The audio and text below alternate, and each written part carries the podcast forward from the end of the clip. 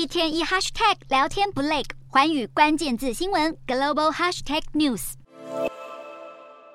美国总统拜登曾经多次表示，如果中国入侵台湾，美国将会保卫台湾。虽然白宫常常在随后又出面灭火，不过现在传出美国有毁灭台湾的计划吗？美国华府广播节目主持人尼克森推文指出，白宫内部有人透露，当拜登被问到是不是有比新保守乌克兰方案更大的灾难时，拜登回说：“等到你看到我们摧毁台湾的计划，就知道了。”就是这一段发文引发轩然大波。我国外交部火速澄清，表示这项消息来源完全未经查证，这是有心人士要破坏台美伙伴关系。以近年台美关系持续正面发展，以及美国行政高层不断展现对台海和平稳定的支持和坚定承诺来看，也绝非事实。美国在台协会 AIT 也发布声明稿澄清，强调美国总统拜登曾经亲自投票支持台湾关系法，美国对台湾的承诺坚若磐石。只是这位尼克森又是何许人也？台北市议员赵怡翔起底这位尼克森的身份，称尼克森也是俄罗斯国家广播电台的主持人，亲俄和亲中的立场相当偏颇。外交部也指出，这个广播电台长期以来是俄国官方的宣传工具，